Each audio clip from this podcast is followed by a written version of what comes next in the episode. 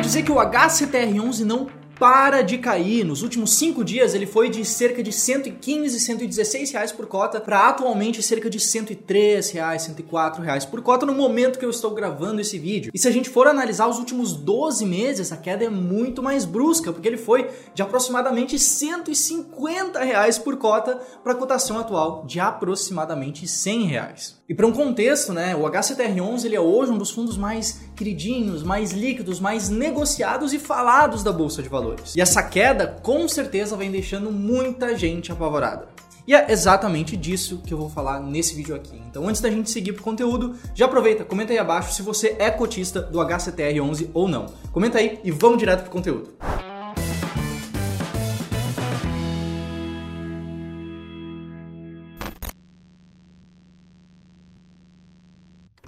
Bom, se você ainda não me conhece, muito prazer, meu nome é José, eu sou especialista em fundos imobiliários aqui do Clube do Valor e o HCTR11, caso você não saiba, é um fundo dito de papel, um fundo de recebíveis imobiliários. Se liga nesse gráfico de pizza aqui, em que você pode ver que 73% da carteira do fundo atualmente está investido em CRIs, são certificados de recebíveis imobiliários, são títulos de renda fixa atrelados a diferentes operações imobiliárias. E como é bastante costumeiro desses fundos de papel, você pode ver por esse videozinho que está passando na tela como é extensa a carteira de CRIs do fundo. São vários CRIs diferentes. Além disso, como é de costume, esses fundos também têm uma pequena posição que não está alocada em papéis de renda fixa. No caso do HCTR11, ele tem uma posição nesses fundos que estão aparecendo agora na tela, bem como uma pequena posição em caixa. Mas e aí, o que aconteceu para esse fundo especificamente cair tanto, se desvalorizar tanto? Aqui a gente tem três explicações possíveis. A primeira delas, de acordo com essa manchete que você está vendo aqui, é que ele usou uma parte do caixa para pagar rendimentos. Isso acaba sendo mal visto pelo mercado e acaba também fazendo com que o fundo se desvalorize um pouco. Além disso, ele recentemente entrou em uma pequena polêmica devido a um pequeno possível conflito de interesses. Vamos lá.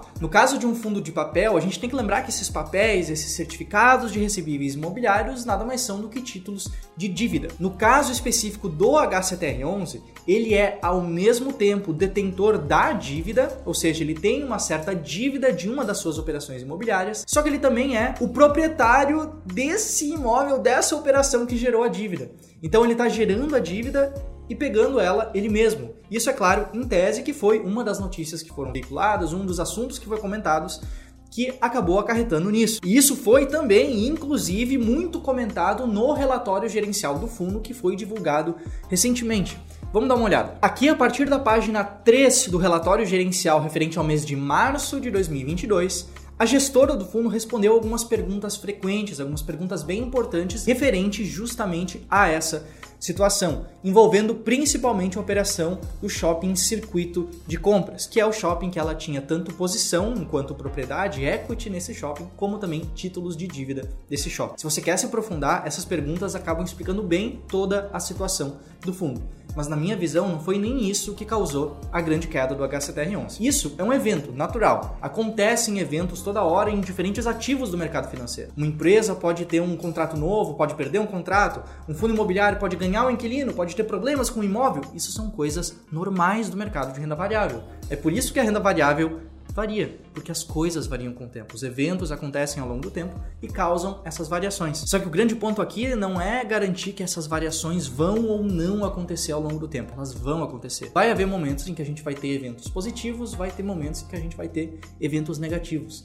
Mas o ponto chave aqui de toda essa questão que conseguiu fazer com que o HCTR11 passasse de um preço de cota super alto de 150, 170 reais que ele já atingiu no passado para o preço atual de 100 reais, é uma coisa chamada regressão à média. Deixa eu te explicar. Se a gente olhar para um gráfico como esse aqui, retirado do Funds Explorer, o que, que a gente consegue observar?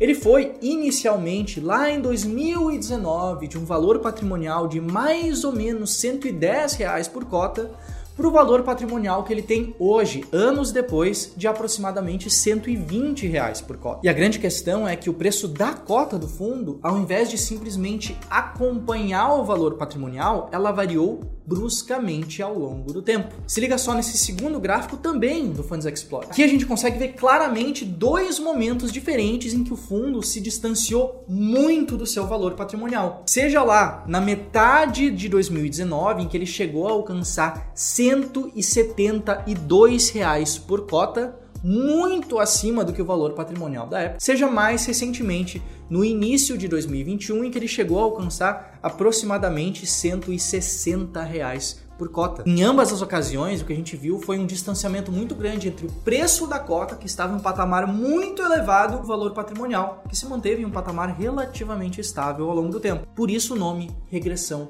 à média, porque esses eventos que podem acontecer, como as pessoas descobrindo que um fundo high yield também é um fundo de maior risco, que é o caso do HCTR11, esses eventos podem fazer com que o preço que estava em um patamar muito diferente do valor patrimonial volte para a média. E que fique claro aqui, esses eventos, esses catalisadores, eles ocorrem dos dois lados.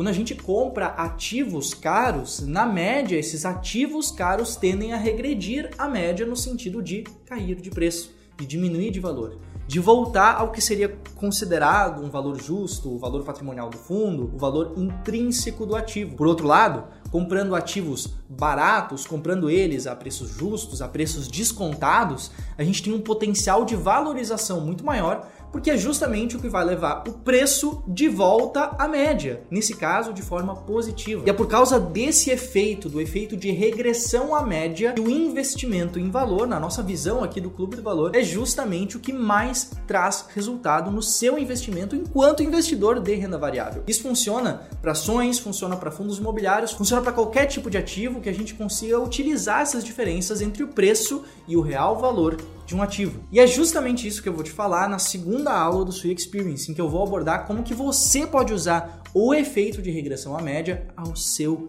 favor. Como que você pode ganhar dinheiro com fundos imobiliários além da média, além do simples recebimento de dividendos. Porque o caso do HCTR11 é um caso clássico. Era um fundo que pagava muitos rendimentos e muitas pessoas falavam dele e muitas pessoas compraram o fundo sem de fato conhecer o ativo, sem saber que o fundo estava caro. E com isso, o que se observou é que, por exemplo, quem comprou ele há um ano, ao longo desses 12 meses, o HCTR11 pagou altos rendimentos. Sim, só que esses rendimentos não conseguiram nem cobrir a desvalorização que o fundo sofreu nesse tempo. E é justamente esse fator, essa característica que você precisa estar atento na hora de tomar as suas decisões de investimento, na hora de pensar no que, que você vai investir no final das contas. Então, se você quer aprender a investir com uma estratégia clara, seguindo o racional do investimento em valor em fundos imobiliários, eu recomendo que você assista essa minha aula. Vai ser uma aula ao vivo que você pode se inscrever pelo link que está aqui abaixo na descrição e no comentário fixado. E eu reforço aqui, sim, o HCTR11 era um fundo caro. Se a gente pegar o valor patrimonial dele há vários meses e comparar com o preço, a gente vai ver que ele estava sendo negociado às vezes a 20, 30, 40% acima do seu valor patrimonial. É o prato cheio para justamente a gente conseguir experienciar o efeito da regressão à média. E aqui a situação acaba sendo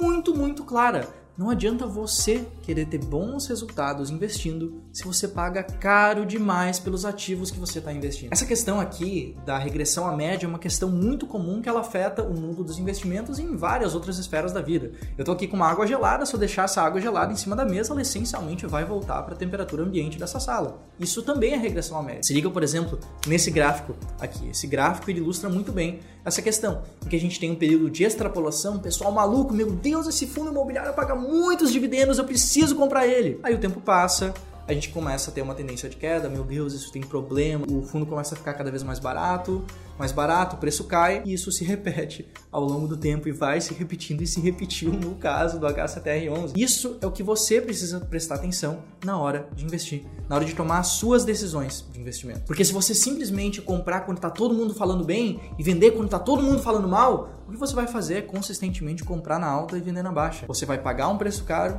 vender por um preço barato. Você vai perder dinheiro. E você perde dinheiro por não conhecer como as coisas funcionam. Porque é muito fácil a gente se enganar achando que, ah, não, eu vou acompanhar o mercado, vou ler as notícias e eu vou saber o que precisa ser feito. Porque não é bem assim. Se você lê as notícias hoje, você vai ver uma loucura, que é notícia macroeconômica, notícia de dólar, notícia de guerra, notícia de vacina, notícia de fundo imobiliário se desvalorizando.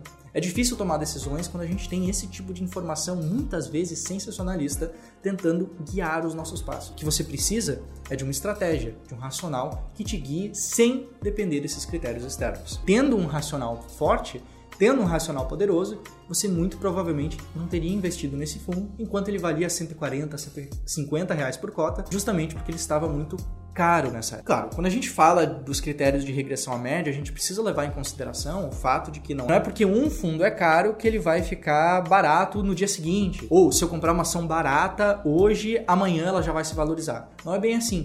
Mas a gente tem critérios, a gente tem extensos estudos que mostram que, em especial, carteiras de ativos baratos tendem a se valorizar muito mais do que carteiras de ativos caros, que tendem a performar inclusive abaixo da média, como foi o caso do HCTR11 nesses últimos 12 meses. O fundo, não cabe a mim dizer se ele é bom, se ele é ruim, se ele é bem gerido, se não é bem gerido. O preço caiu e ele caiu por alguns motivos, conforme eu te apresentei ao longo desse vídeo. Se você ainda não comentou, aproveita e comenta. Você é cotista do HCTR11?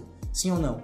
Ou você está pensando em ser cotista do HCTR11 agora que ele está sendo negociado, inclusive, é uma relação de preço abaixo de 1. O PVP dele, de acordo com o Funds Explorer, hoje, no dia 19 de abril, está em 0,81, quase 19% de desconto. Comenta aqui embaixo e não te esquece de te inscrever para minha aula gratuita sobre fundos imobiliários e como que você pode ganhar dinheiro com o efeito de regressão à média. Te espero lá.